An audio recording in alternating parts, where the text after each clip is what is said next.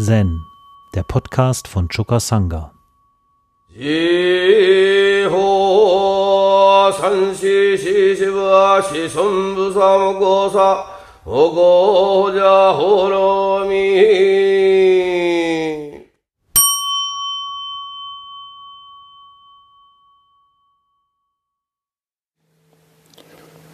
Ja, heute ist mein letztes Teeshow in diesem Session und ähm, ich bin so berührt von dem Prozess des Sessions in uns allen. Ähm, es macht mich immer wieder äh, sprachlos, wie sehr unsere gemeinsame Übung in dieser tausend Jahre alten Form und unter Beachtung aller möglicher rituellen äh, Details und einer Reihe von Achtsamkeitsankern, die wir so durchlaufen während eines Sessions, wie so die Atmosphäre des Selbstrespekts, des gegenseitigen Respekts, des Mitgefühls als greifbare Energie in unser Sangha sich so nach und nach immer stärker manifestiert und ausbreitet. Manchmal könnte ich weinen vor Rührung, weil ich das als so ein Gegensatz empfinde zu dem, was in der Welt sonst noch so üblich ist und aus den anderen Kommunikationskontexten, in denen ich mich bewege, so an Energien mir entgegenschlägt. Und was mich so hoffnungsvoll macht, ist, dass Mitgefühl eine Realität ist, an die wir schon jetzt anknüpfen können und die vielleicht das ganze Universum durchzieht, ohne dass wir sie verorten können. Und alle, die von dieser Energie so ergriffen sind und deren Herzen sich denen so geöffnet hat, für die ist ihre ganz konkrete Lebenspraxis davon auch schon sehr gefärbt und durchdrungen. Und wenn das der Fall ist, dann sind wir auch in Auseinandersetzung mit den Kräften, die Mitgefühl noch nicht mit Offenheit begegnen, die noch auf Kampf und Überwältigung und Manipulation und sowas setzen. Natürlich auch im Bestreben, ein Leben in Angenehmheit, womöglich in Weisheit zu führen. Viele Menschen denken, das wäre das Beste, was sie in dem Augenblick tun könnten, wo sie es tun. Ja, und wenn wir nun so das Mitgefühl in unserem Herzen verankert haben, dann überkommt uns manchmal eine Traurigkeit.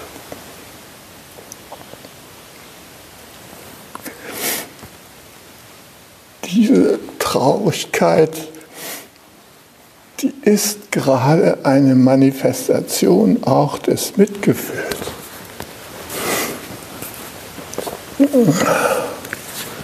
Es macht uns traurig, dass wir mit unserem Mitgefühl nicht ankommen, dass wir verkannt werden dass jemand glaubt, das wäre jetzt unsere persönliche Marotte oder könnten gar nicht anders. Dabei versuchen wir, jeden mit offenem Herzen zu begegnen und zu empfangen und auch zu akzeptieren. Schögerm Trunkpa beschreibt in seinem Buch vom meditativen Leben den Shambhala-Krieger, der sich für die Erleuchtung der ganzen Welt einsetzt, insbesondere für die Erleuchtung der ganzen Gesellschaft. Und der unterwegs ist und immer wieder sich auseinandersetzen muss mit den Folgen verblendeten Verhaltens, von dem wir ja auch umzingelt sind. Ich habe das ja schon öfter benutzt, das Bild der Lemminge, das irgendwie so ein bisschen äh, unseren Zukunftspfad angesichts der Beharrungsenergien kennzeichnet. Der Shambhala-Krieger hat es ständig mit diesen Beharrungsenergien zu tun. Gewohnheitsenergien, die dem Segen des Erwachens widerstreiten. Und das bewirkt eine tiefe Traurigkeit in seinem Herzen. Eine Traurigkeit, die einfach zur Kenntnis nimmt, dass unsere Welt, in der wir leben, von diesen Beharrungskräften geprägt ist. Und dass man als jemand, der sich für Mitgefühl einsetzt, immer wieder auf diese Beharrungskräfte stößt. Da ist es schön, wenn man in diesem Konflikt nicht sich allein fühlen muss. Tatsächlich sind wir auch nicht alleine mit dem Mitgefühl und mit der mitfühlenden Welt. Wir sind ja umgeben von Lebewesen, die uns Zuspruch schenken. Man braucht ja nur in den Wald zu gehen und zu erleben, wie hochentwickelte Lebewesen uns begrüßen, ohne zu. Einfach, indem sie für uns da sind. Und das sind häufig unsere Partner. Manchmal denke ich, die sogenannten nicht fühlenden Wesen, dass die irgendwie viel mehr an Partnerschaft aufbringen als fühlende Wesen und dass sie unseren großartigen Respekt auch verdienen, weil sie auch dazu beitragen, uns zu bestärken in unserem Bemühen, Mitgefühl in die Welt zu tragen, auch wenn es so aussichtslos manchmal aussieht. Wir haben im Buddhismus zwei Gestalten, die für uns Mitgefühl verkörpern. Der eine ist Maitreya Buddha Maitreya Buddha wird angesehen als der kommende Buddha, der Buddha der Liebe. Shakyamuni Buddha war der Buddha des Gesetzes, der Buddha, der uns dazu angehalten hat, die Gesetze des großen Lebens zu studieren und sie zu verstehen. und uns in dieser Welt zu bewegen, in Kenntnis der wunderbaren Impulse, die der Buddha Dharma uns geben kann. Der Maitreya Buddha verkörpert eine Welt der Liebe, wo es gar nicht mehr drauf ankommt, Fehler, Versagen, Beharrungskräfte, all das, mit dem wir uns so rumschlagen, dass dem noch irgendwie eine Wirklichkeit beigemessen wird. Dieser Buddha der Liebe, der kommen soll und wird, der lässt all das zu Staub fallen, was wir glauben, was so wahnsinnig wichtig ist. Das Funktionieren, das Geld verdienen, das Bessersein als andere, das sich vergleichen. Nein.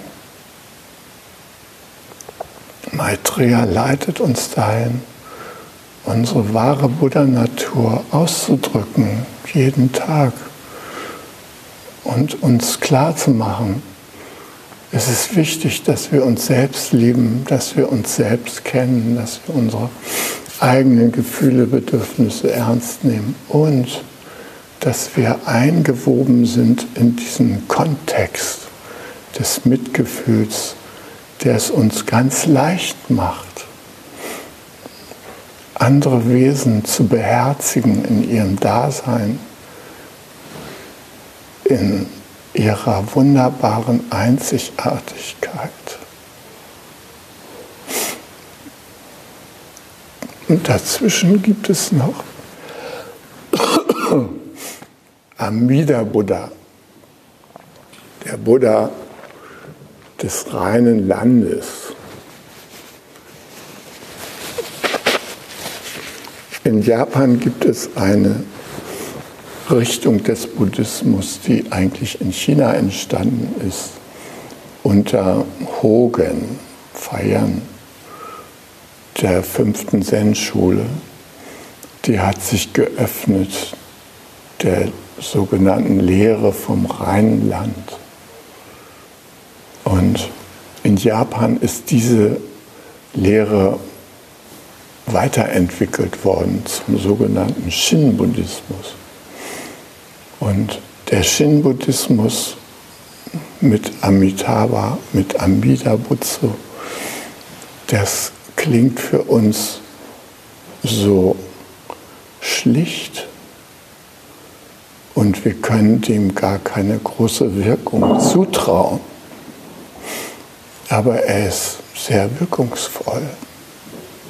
Er behauptet, wenn wir aus ganzem Herzen mit wirklicher Überzeugung den Namen Amidas anrufen mit der Formel Namo Amida Butsu, dann ist unsere Wiedergeburt im reinen Land des Amida garantiert. Das ist natürlich ein großes Versprechen. Und die Frage ist, ob wir so weit kommen in unserem Selbstbefreiungsprozess, dass wir auch diese andere Kraft, die Amida vertritt, zu unserer eigenen Kraft machen können. Denn Amida vertritt konsequent den Altruismus. Ihm geht es wirklich darum, alle Wesen zu retten. Er macht damit ernst und er hat auch in seiner Geschichte ernst gemeint damit. Er hat nämlich sich wirklich entschlossen, den Altruismus zu verkörpern in dieser Form, dass jeder Kraft seiner Buddha-Natur dazu Zugang hat. Suzuki schreibt dazu, Suzuki Daisetz, Amida Buddha war einst ein menschliches Wesen,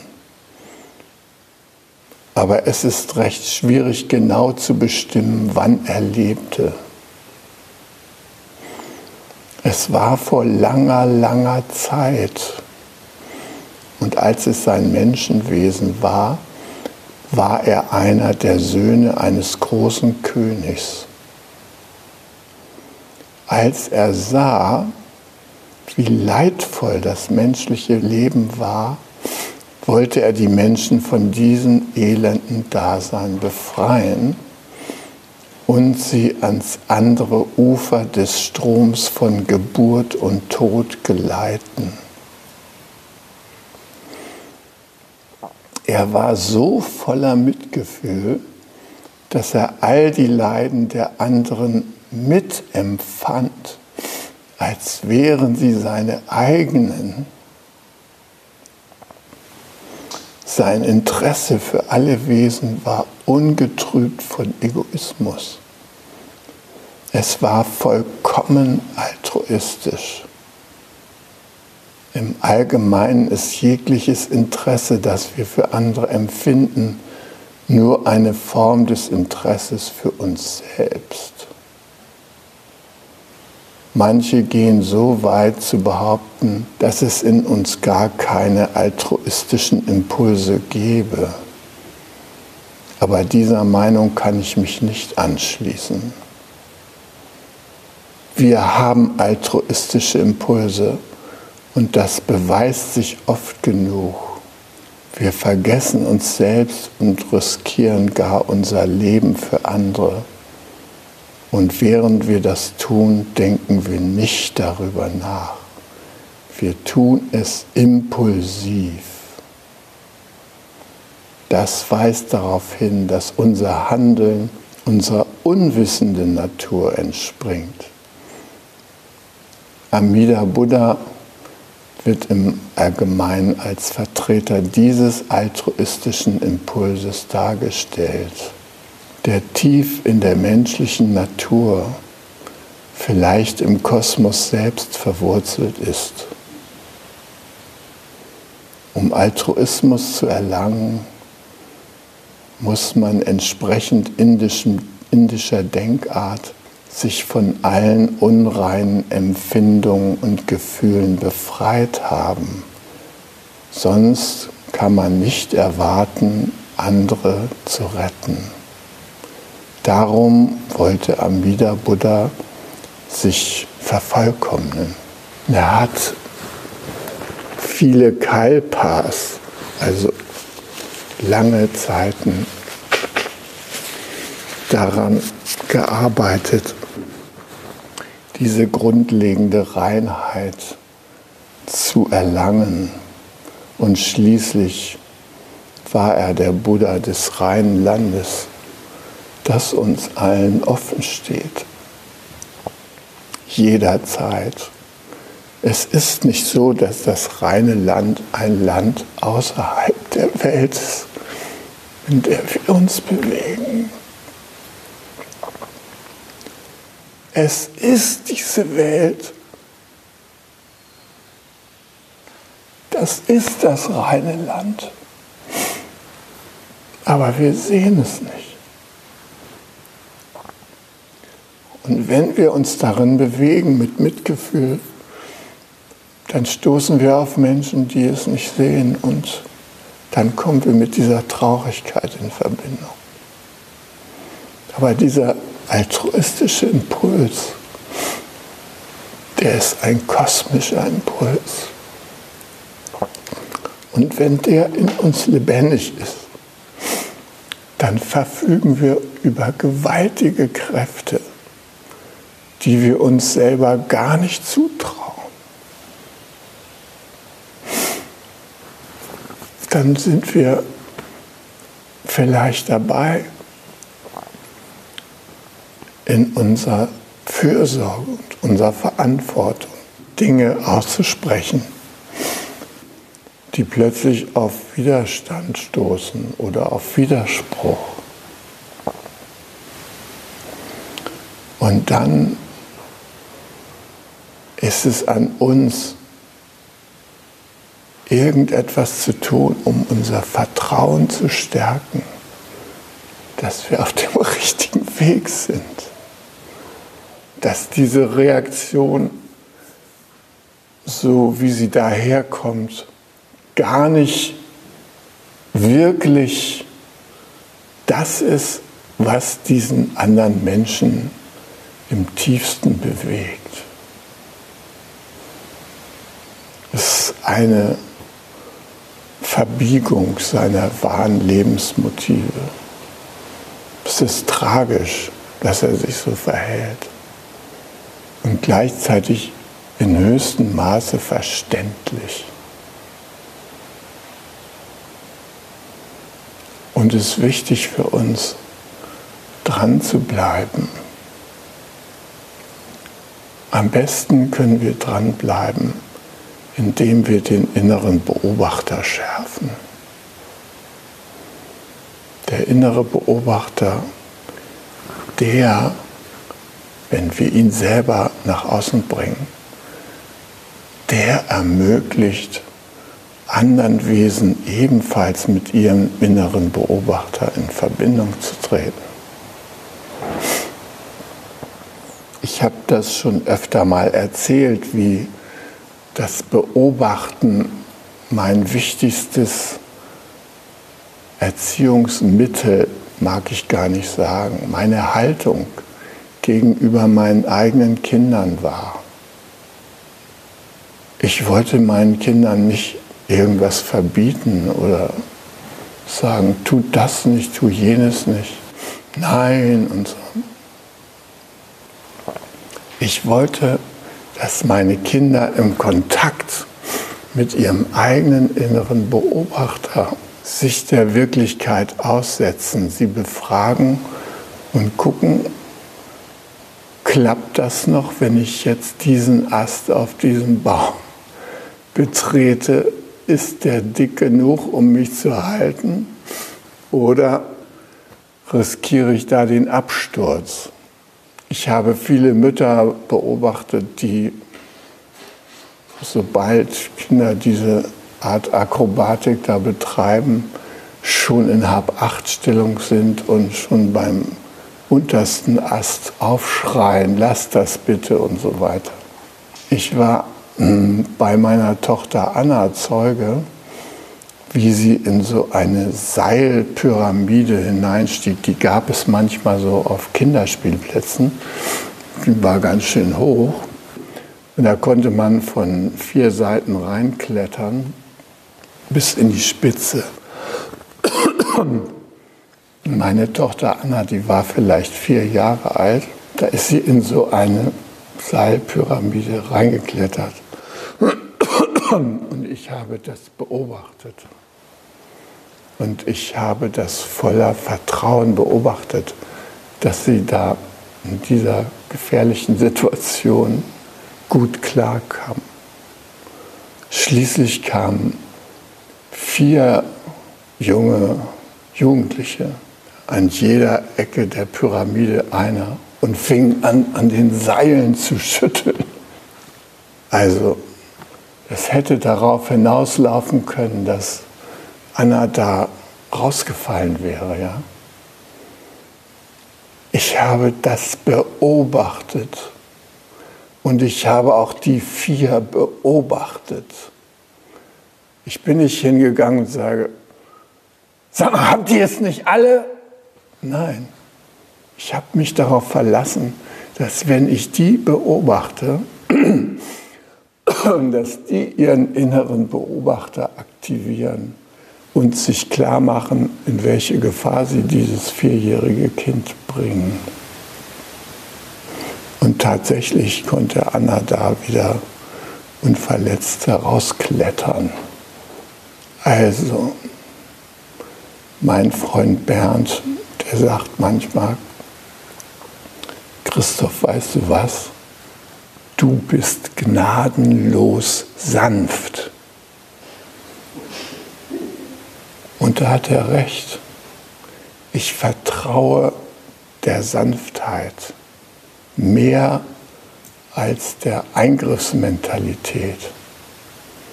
Ich vertraue das sanfte anteilnehmende Beobachtung große Wirkung haben kann. Diskret, nicht mit großem Getöse und Glockenklang, sondern einfach, weil sie da ist. Deshalb beobachte ich auch jeden von euch im Session mit ganz großer Sanftheit, weil mir klar ist, was ihr alles für wunderbare Wesen hier seid. Und weil mir klar ist, dass die entscheidenden Schlüsse aus unserer Übung ihr ganz persönlich selbst zieht. Da brauche ich euch nicht großartig irgendwas zu erzählen. Ich merke ja, wie das in euch, die Übung in euch sich entfaltet und wie ihr ja, diesen Zustand gemeinsam herstellt, in dem wir uns jetzt gegen Ende dieses Sessions befinden, in einem anteilenden, mitfühlenden Kontakt, besorgt nicht nur um uns selbst, sondern auch um die anderen, die hier sind.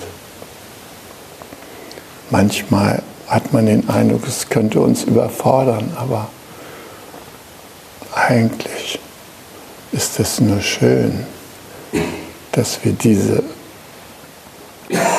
anteilnehmende Besorgnis haben und diese Verantwortung übernehmen, auch für das Wohl unseres ganzen Session-Geschehens. Und dafür möchte ich euch einfach mal danken. Ich wollte euch hier noch einen Chor anbieten, aber ich glaube, ich lasse es mal. Manchmal kann ich auch für mich selber sprechen. Brauche keine Chors. Ich bin jedenfalls berührt davon, dass wir als Gruppenwesen so eine Achtsamkeit entwickeln, die ich für zukunftsweisend halte, weit über uns hinaus, bei diesem relativ kleinen, überschaubaren Kreis. Und ich bin voller Hoffnung, dass auch dieses Session wieder ein Mosaikstein auf dem Wege der Erleuchtung der ganzen Gesellschaft ist. Hi.